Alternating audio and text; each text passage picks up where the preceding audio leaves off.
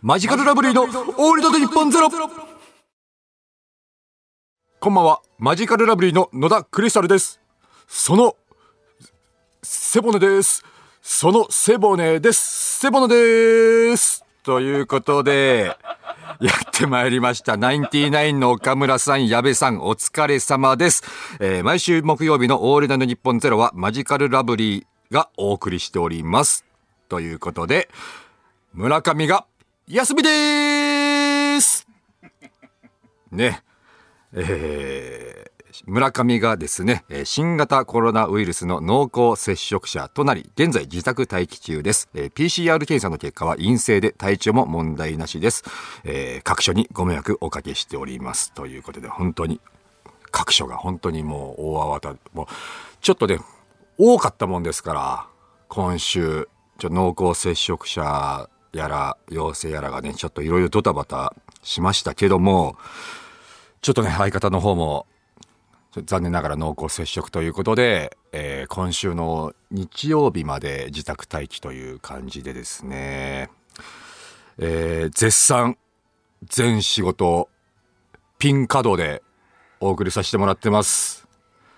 本当にね、てんやわんやです。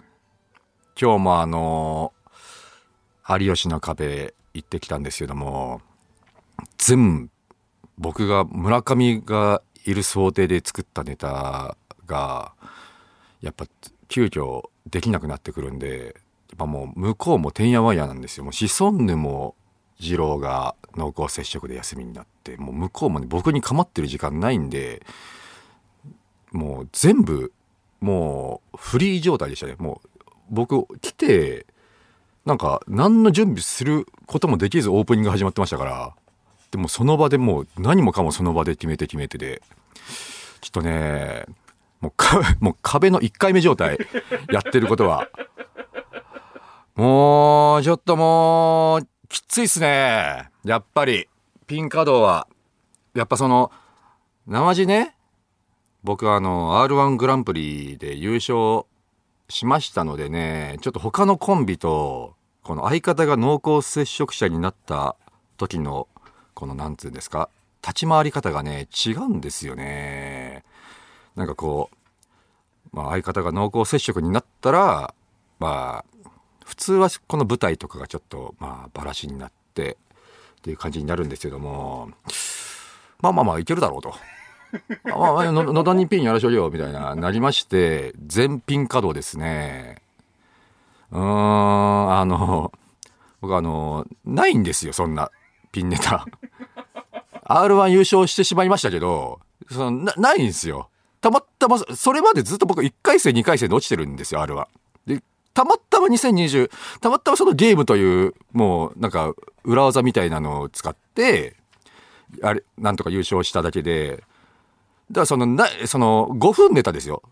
ピンネタやるとしたら5分ネタは、だからもう、2、2本。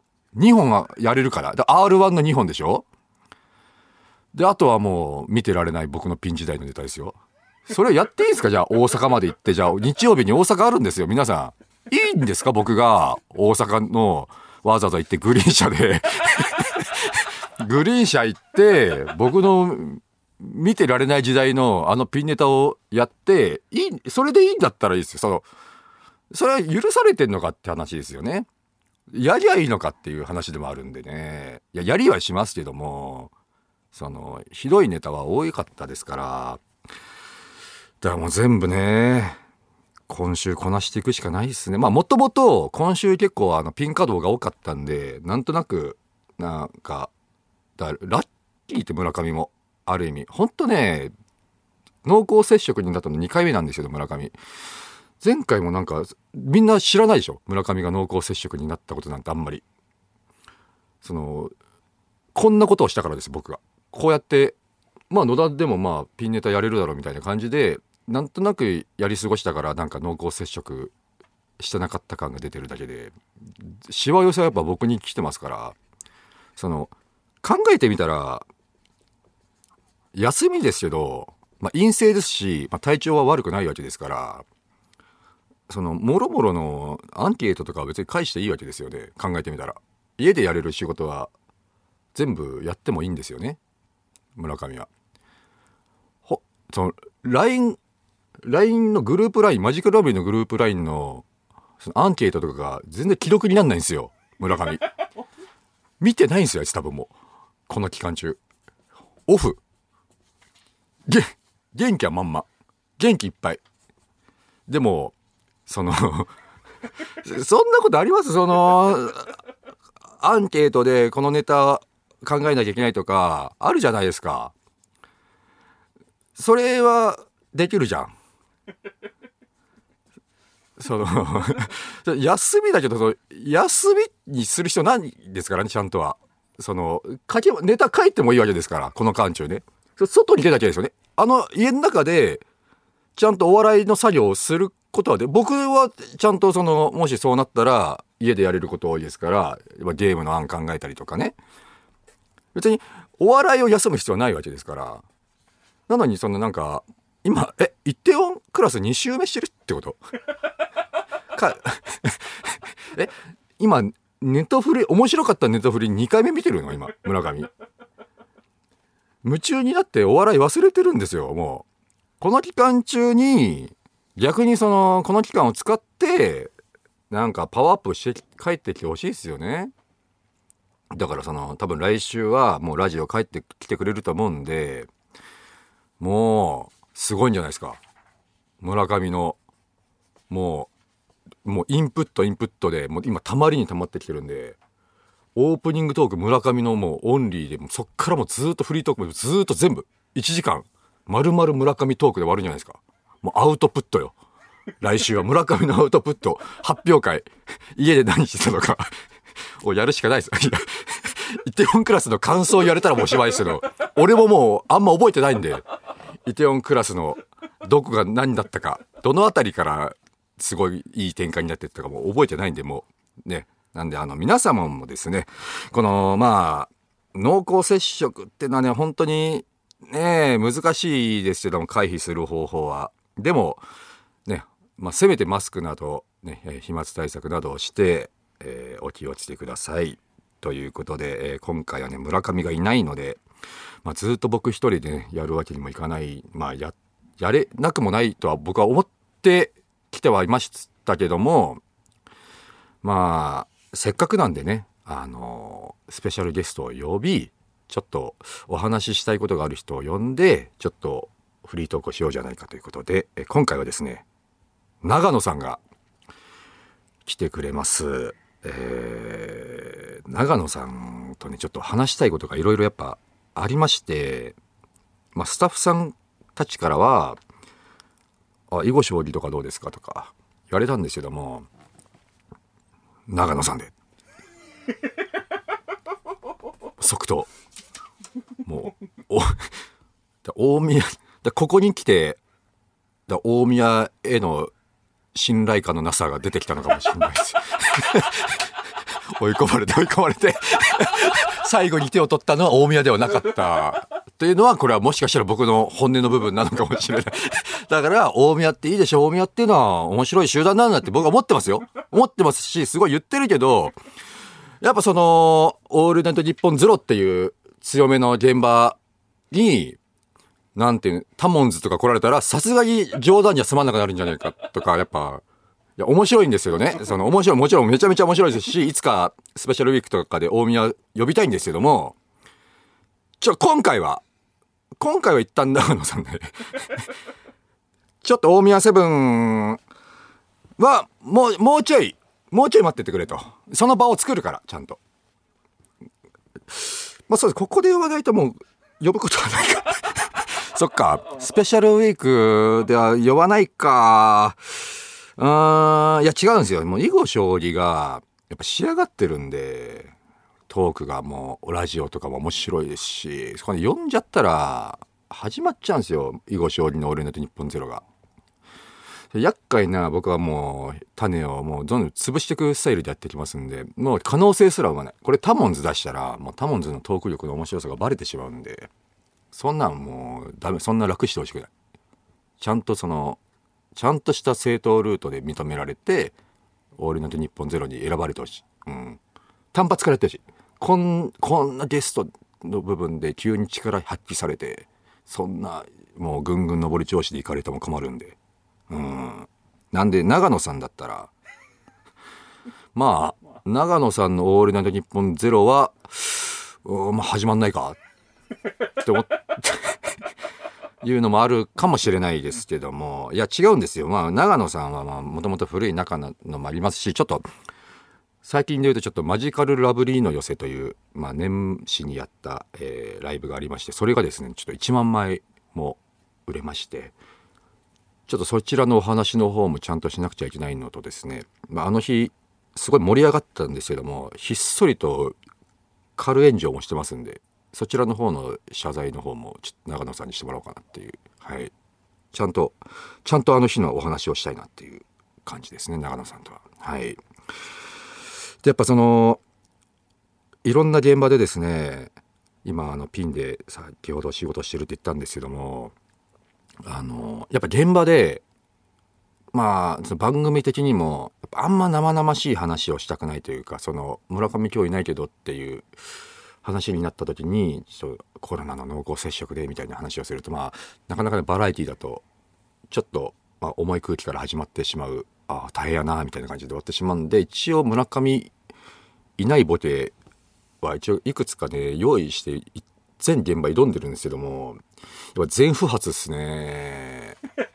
無理っすね。やっぱ村上なんで今日村上いないの？って聞いてかれてまあどこぐらいまで伝わるのかなからまあ一回ちょっとちょっとまちょっとね飛ばし気味でいこうかなと思っていや僕自身だったみたいですっていうボケがあったんですけども、まあ、全然、まあ、論外でしたね。うん。全然論外でした。うん。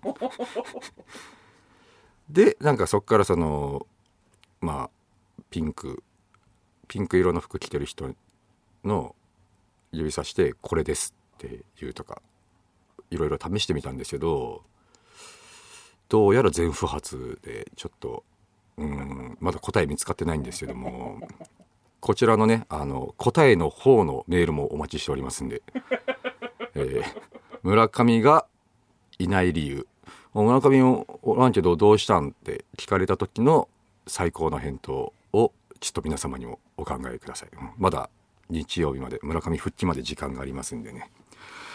えー、そんな感じで、えー、ちょっとピンカでしばらくだから放送とかもオンエアとかもちょっと僕一人で映ってる映像になってくると思うんですけどねどうかなんか優しい目で見守ってください。はい。えー、そういえばですね、あのー、僕ね、あのー、ちょっと、去年、実はあのー、サスケの方に、まあ、挑もうと思ったんですけども、まあ、直前でですね、腰の方をちょっと怪我しまして、まあ、出れなくなってしまって、もともと今僕クリスタルジムなどのジムを持ってるんですけども、これももう全部サスケのために、あの、全部作ったもう体を鍛え直すために作ったのがクリスタルジムだったんですけども、まあ、怪我で出れなくてですね。でもまあこの今年え第ちょうど40回になるのかな？ちょうど。うん。なかなかこの盛り上がりそうな年になんとか僕も参戦しようと思ってこの前クリスタルジムにですねあのレジェンドサスケプレイヤーレジェンドサスケを呼んだんですよ。日置さんと漆原さん。で今年から今年第3ステージまで行った梶原颯さんを呼んであとワッキーさんもお呼びしましてみんなであのサステ対策を練りましてもうこここうした方がいいよと。もう一個一個全部練っていってでその日あのサスケの総合演出の方まで来ていただいてもう要はものあとまだ1年間も残ってるじゃないですか。サスケまで。で多分クリスタルジムもどんどんサスケ企画を打っていくんですよ。でどんどんどんどんこのいろんな場所にサスケレジェンドたちのとこに行ってアドバイスをもらうという1年になると思うんですね。で多分なんですけどだんだん薄々ちょっと持ってきてちょっと目を背けてたんですけどもやっぱそういえば俺ってそういう人間だよなってふと思い出したんですけど多分僕緊張しますね当日。これこの感じ。俺ダメなんですよ多分。その日のもう俺今年の撮影ちょっと見えてきてて俺そのいろんな人がいろんな人の協力が仰ぐとすごい緊張しちゃうタイプなんで俺今年のサスケ最初のあのぴょんぴょん横に飛ぶやつで ちゃんと入水するかもしれないですね。どんどんどんどんやっぱ怖くなってきて、こんだけ強力に寝られると。うーん。だから、いけなくてタイムオーバーは、だけは、一発目、最初のぴょんぴょんも一歩目が踏み出せなくて、足震えちゃって、一手打ちを書いて飲み込んで、進めず、タイムオーバー。か逆走か。で、泣いて。泣いて失敗。怖えいや、あれ、まともな、まともにで、1年に1回の行事で、あんなにいける人たち、化け物ですけどね、自分でいちいち、もうわざわざ庭にセットまで作って、サステのセットまで作って、これ、1年に1回の行事としてやっぱもう緊張しちゃうけどな。うん。だそうだね。年間のリーグとかにしてくれたら、その平均点だったら僕強いと思うんですけど、1年に1回だと、僕緊張しちゃうから、だからその、うん、それを最近、どんどん自分に自覚してし始めたんで、これ、もしかして出ないってこともあるかもわかんないですよね。もう一回。だんだん。まあ、出ないってことはないんですよ、その、でもその、直前でいろいろ思うと思うんですよ、芸人だから。なんか失敗しちゃいけないけども、でも緊張するから失敗するかもしんないって思うでしょ？でも失敗するぐらいなら面白いく失敗した方がいいんじゃないかとか、その頭ぐるぐる回ると思うんですよね。で、結果一本回しもう踏み込めず、タイムオーバー。いるんすか？その、一個も踏み出せず、タイムオーバーになったやつ、過去に。みんな、みんな一回、一回飛んでは見ますよね、あの、あの一本目は。いけよ、いけよってね、ミスターさしてから、おいいけよいけよおいす、す、す、です。バンジーロケじゃないんだから。一歩目がずっと出せず。しゃがみ込んで終わり。怖えなリアルにどこで失敗するんだろうってやっぱすごいシミュレーションするんですよ今。本当に結構マジで挑戦するつもりなんで。もうね、あの、その丸太みたいのにあの、抱きついてぐるぐる回るやつは今第2ステージの一発目になってるんですけども、あれね、俺見た感じね、あれ多分酔うんすよね、俺、そもそも。考えてみたら。いやいや、俺酔う、俺見てて、俺多分あれ酔うんすよ。見てて、見てて酔いますもん、ちょっと。だからあれが、まさかのその第1ステージの一発目なんですよ。だから、だ第2ステージの一発目なんですよ。第2ステージ一発目マイナスからのスタートですよ、僕。だからもう、い、そうで、1回転目でもだいぶ酔ってるんで3、4週ぐらいから、だから、パワーは一応あるんで、抱きしめることはできると思うんですけども、ついて立った瞬間、よろけて、するか、ゲロ吐いて終わるか でもゲロ吐いても失敗ではないですからね。一応。ゲロ吐いても失敗ではないけども、そどこで吐くかですよね。一応、ぐるぐる回って、僕、酔っても一応、しばらくは、酔いと戦えるんですよ。吐き気と。そのまま その、吐きと吐き気と戦いながら進んでいって、あれかな多分その、あの、懸垂みたいな棒で、どんどん上にどんどんジャンプして進んでいく。腕の力でどんどんジャンプしていくやつの最中に吐くかもしれないですよね。あ、これゲロが着水したらアウトなのかも、体の一部ではないからな。どうなんだろうな。うんか、やっぱその僕吐いてる姿人に見られたくないんで、その最悪っすよ。最悪 その、すいません、手挙げたら中止になる。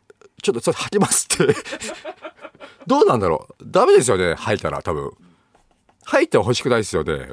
でああ、タイタイムオーバー。あーその、着水でその下が水になってるじゃないですか、サスケって。やっぱ、できればあそこに生えては欲しくないじゃないですか。多分、あそこの水交換多分あんましないですよね。だそれ以降の人たちがより過酷な状況になりますよね。ただの着水じゃ、ただの失敗じゃ済まなくなるっていう。僕のゲロ混じりの 水に 着水するっていう、ね、リスクを背負うことになるので、より緊張感増すと思うんですけども。だからね、俺ね、どこを失敗するかなって今年のサスケ、去年のサスケ見て思ったんですけどね。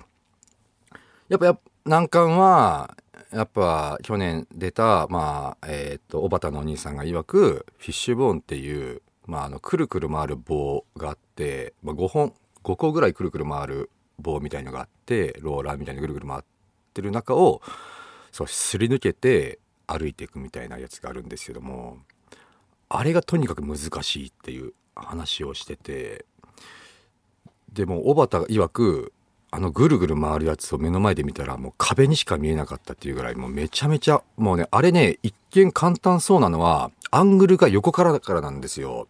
あれ正面から見るともう全部の棒が重なってるように見えてもうほんと壁にしか見えないっていう話をしてて。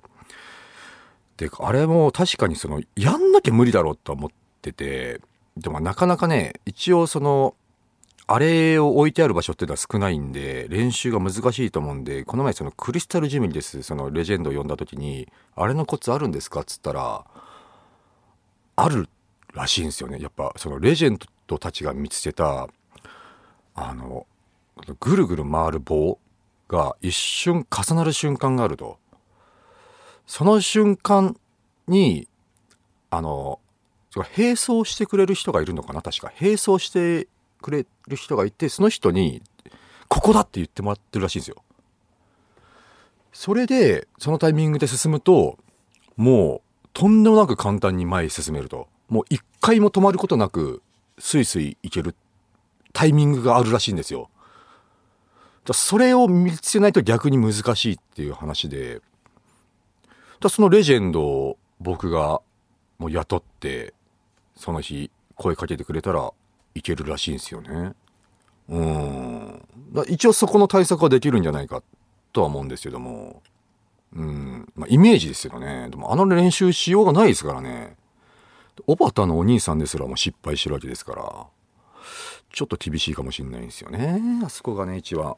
うん。逆に反り立つ壁とかは僕自信あるんですよ。あの、もともとその跳躍力鍛えるために足ばっか鍛えてたんで、ああいうね、シンプルなものはね、すごい自信があるし、一回やったことあるんですよ、反り立つ壁。で、結構余裕にできたんで、いけると思うんですけども。だからやっぱ怖いのはバランス系と初見殺し系と酔うやつですよね。あと水泳あるでしょ、最近。水泳。一瞬泳ぐんですよ。一応僕泳げるんですけどね。でもマッチョになってからね、一回水泳行ったんですけど、マジでやっぱ浮かなくなっちゃって、沈むんですよね。やっぱ、マッチョはあそこ苦手かもしんないですね。うん。だから僕その、指のトレーニングずっとしてたんですよ。その、第3ステージでもう、ちょっとした出っ張りに指、指で引っ掛けて、その、よじ登ったり動いたりするステージがあるんですけどもそれのそれを想定してトレーニングしてるんですってレジェンドに話したら行くわけねえだろとは言われました第3ステージ。やっぱもう無理。第3ステージなんて行くわけないレベルで難しいらしいですね。うん。だからまあまずは今年第1ステージまずは一歩踏み出す。一歩踏み出す勇気。だその場をやっぱね一回設けた方がいいんじゃない？疑似疑似サスケをやった方がいいかもしれないですね。だみんなに見てもらって、俺が。予行練習。予行サスケ、一回やんないと俺ダメっすね、多分。いきなりぶっつけ本番でサスケだったら多分俺もう、倒れちゃうかもしんないですよ、その場で。緊張しすぎて。うわーでもこのラジオで話してるのも怖くなってくんだろうな、どんどん。こうやって、どんどんこうやって自分を追い込んでいくことになっていくんでしょうね。今年のサスケ。やだな出たくねえな こうなってくるともう、だんだん、緊張しすぎて、いや、出ますけども、出ますけども、うーん、その、温かく皆さん見守ってください。はい。頑張ります。サスケ。第一ステージ。はい。第一ステージ。なんとか抜けてクリアします。今年は。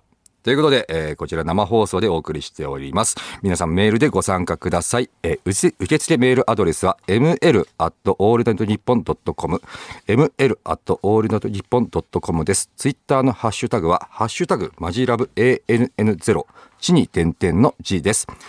さて、この番組はスマートフォンアプリのミクチャでも、東京千代田区有楽町日本放送第3スタジオのライブ映像とともに、同時生配信でお届けしています。さらに、放送終了後には、ミクチャ限定のアフタートークも生配信。ミクチャのアプリをダウンロードして、オールナイトニッポンゼロのアカウントをフォローするだけで、誰でも簡単に無料で見られます。オールオールナイトニッポンゼロ、ぜひミクチャでもお楽しみください。では、ここで一曲。ヒャダインで、ヒャダインのじょーじょーゆーじょー。この時間はマヂカルラブリーのオールナイトニッポンゼロをお送りしています。えー、それではこちらのコラボコーナーに参りましょう。心のコツコツえー、積立 NISA をはじめ、金融について皆さんにもっと知ってもらうため、日々活動している松井証券とのコラボコーナーでございます。えーこのコーナーでは、えーリスナーの皆様から、努力した日々、辛かった思い出、悔しかった出来事、そういった心にコツコツと蓄積している体験や経験を送ってもらっています。えーそれを糧に一歩ずつコツコツと前に進むためのコーナーでございます。いやー、これほんとね、コツコツたまに超えちゃってる時あるからね、そこだけ気をつけてほしいですよね、皆さん。うん、じゃあ早速行きましょう。えー、ラジオネーム、父は公務員、ありがとうございます。えー、友達4人とホテルの部屋で大富豪をやっていて、僕は残り手札が8、3枚になりました。えー、8切りで上がれるのは確実なので、一気に3枚出して上がればいいところを、僕は調子に乗って1枚ずつ、おい、おい、おい、と3回に分けて出して上がりました。えいつもは、マジかよ、強えとか言ってくれる友達は、なんかその日はそういう感じじゃなかったらしく、ああ、先に売店行ってくれば、と半切れでした。僕は一人で売店に行きました。コツコツ。うーん、確かにな。まあ、む、これに関しては、向こうもコツコツ溜まってる可能性あるからな。実は。ウィウィウィが。うん。煽りプレイは、お互い溜まっちゃってんの、これね。逆にその、ウィウィウィのがコツコツ溜まってくるからね、これ。8切り3枚の、ウェイ、ウェイ、ウェイのもう何もできないやつね。じゃあ3枚で出せよって毎回思ってたかもしれないですから。いいっすね。ちょうどいいコツコツ。えー、ラジオネーム、えー、バリキバニー、ありがとうございます。電車内でイチャイチャしてたカップルの女がよろけて私の足を踏み、とっさに謝られたけど、えー彼氏の男が、大丈夫だよ、誰にでもある。俺なんかこの前同じ人の足3回も踏んだよ、と踏まれた本人の横で気持ちの代弁を慰めをしだしたよ。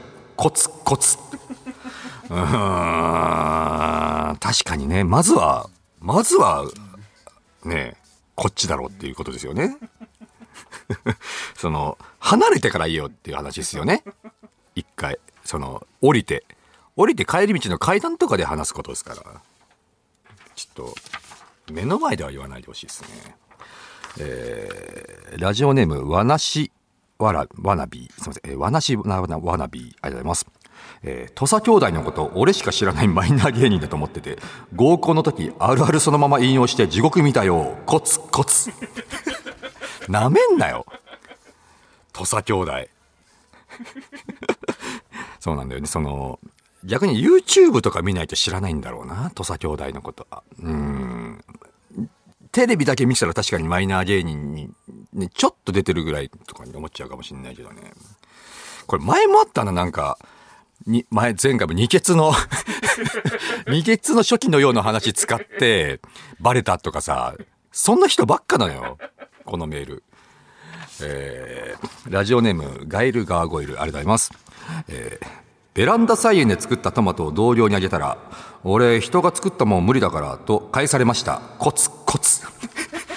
あ、いや、おにぎりみたいな、おむすび、その、さ、さ、その、ベランダ菜園も無理だったら、その、え、ど、どのこと言ってんの？どれが無理だと、水やってたのがダメってこと？人んちの水やってたのがダメってこと？もいだって。もいだって、全部無理だけど、そしたら。スーパーに置いてあるもの。これもコツコツか。うん。えーラジオネーム、囲碁お見知りおき。えー高校生の頃ただ暇つぶしにバカにされていただけなのにいじられキャラとして一軍のポジションを確立していると勘違いしていたので、えー高校卒業後成人式に受け狙いでサバゲー用の全身に葉っぱがいっぱいついているギリースーツを着ていったらみんなちゃんとあの頃から大人になっていて、うんお前お金貸すから安いスーツ買いに行こうよと優しくされました。コツコツ。そっか。ギリースーツはちょっとやりすぎかな。あの、草に隠れれるやつね、あの、緑色の。まだまだこいつだけ子供だったのかな成長できずに一人残されてしまったやつ。うん。で大人になった周りもね、恥ずかしくなったんだろうね。これ見て。うん。まあ、あるけどね、確かに。えーラジオネーム、ワン太郎丸。えー親戚からの電話に出たら、慶応の方、慶応の方はお元気？と聞かれ、えー兄弟を慶応か慶応じゃないかで区別されたことに気づいたよう。コツコツ。うわまあ、それあるか。古い考えだけどな。だいぶ古い考えだけどな、この親戚。まあ、俺もお兄ちゃんがな、慶応だから、もうそれすげえ言われるけどな。うん。うん、慶応、お兄ちゃん、慶応明治ってお笑い芸人ですから。高卒。うん。めちゃめちゃ言われますね、やっぱ。はい、やっぱね、兄弟コンプレックスですね。えーラジオネーム、えー、金色ちゃもさん。えー出張前に上司から、あそこの取引先、今年最初の訪問になるから、ちゃんと手土産持っていけよ、と言われたので、プライベートでデパ地下まで行ってお土産を用意したのに、当日、相手担当者から呆れた声で、昨年、御社にも連絡したとは思いますが、コンプライアンス上、弊社は今年からこういうのを受け取らない決まりになっておりますので、ご遠慮いたします。と言われてしまったので、仕方なくそのお土産を会社に持って帰り、えー事情を上司に説明後、お土産代の生産をすべく領収書を取り出すと、私はお土産を買えと強く言った覚えはないよ。だから命令はしていない。すなわち、これはお前が勝手にやったことだ。よって、この土産代は経費では落ちない。自腹で処理してくれ。と言われたよ。コツコツ。これはね、コツコツで済ましててはいけませんね。あの、これはコツコツじゃないんですよ。これ、これコツコツ貯めていくと、やめるんすよ。ちゃんと。仕事を。これ処理していかないと、これは。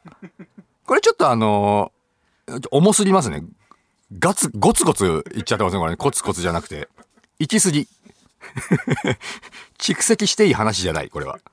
ちゃんとこれはもうあの強く言ってください。上司に。はい。ということで以上となりました。えーこの中から、えー一番、えーコツコツと感じたベストメールを発表します。うわー。うわー、強いなーこれは、あーあー、なるほど。むずいけど。個人的にやっぱちょっと気に入ったのにします。はい。えー決まりました。えーラジオネーム、えーガイルガーゴイル、えーベランダ菜園で作ったトマトを同僚にあげたら、俺人が作ったもん無理だからと返されました。コツコツに決まりました。ということで、えー僕たちの声が入った目覚まし時計をプレゼントします。これはだって、単純に多分、ふと考えてみたらもうその、人が作ったもんとかじゃなくても、もらいたくなかったから言ってることですよね、多分これ多分。うん。単純に嫌だ、めん、うる、いらねえよっていうことですよね、単純に。嫌いだった。いらねえよっていう意味ですよね。シンプルに人が作ったもんとかじゃなくて。はい。ということで、ガイルガーゴイルおめでとうございます。ということで、このコーナー、今週で終了 あれ？あれ？村上、村上いませんけど、いいんすか？村上いない間にこれしれっと終了ということで、ねえ、まあ、もし村上も聞いていたら、ね、えー、これで終了したということは、終了しましたんで、えー、来週からはもう違うコーナーに変わっていますんでね。えー、いやでもいいコーナーだったな、これ。なんか、みんなやっぱ溜まってるんですね。コツコツ。この8尻のやつとかね。やっぱその、その時には、その時に現場では言えない、ちょうど、なんか処理しきれないものが溜まってってんでしょうね、みんなね。うん、またやりたいですね、このコーナー。はい。ということで、えー、番組ツイッターアカウントでプレゼントキャンペーンも実施していますので、ぜひご参加ください。そして、えー、僕たちが出演している学べるラブリーが現在シーズン4まで松井証券の YouTube チャンネルに掲載されていますので気になった方はぜひそちらもチェックしてみてください。ということで、たくさんのメールありがとね村上いないで終わっちゃったけどいいのかなあいつ多分このラジオ聞いてないですよ今日。マジカルラブリーのオールナイトニッポンゼロ、そろそろお別れのお時間です。えー、ミクチャでは番組終了後にアフタートークもありますので、そちらもぜひご覧ください。えー、メール、えー、ラジオネームヒプシー。ありがとう。えー、長野さん、シアター系のセンス芸人になりたいのか、絵の子みたいなポップタレントになりたいのか、地下のカリスマになりたいのか、発言が尻滅裂すりました。何も喋ってないのと一緒なので、あの人はほぼねずこです。音出してただけ。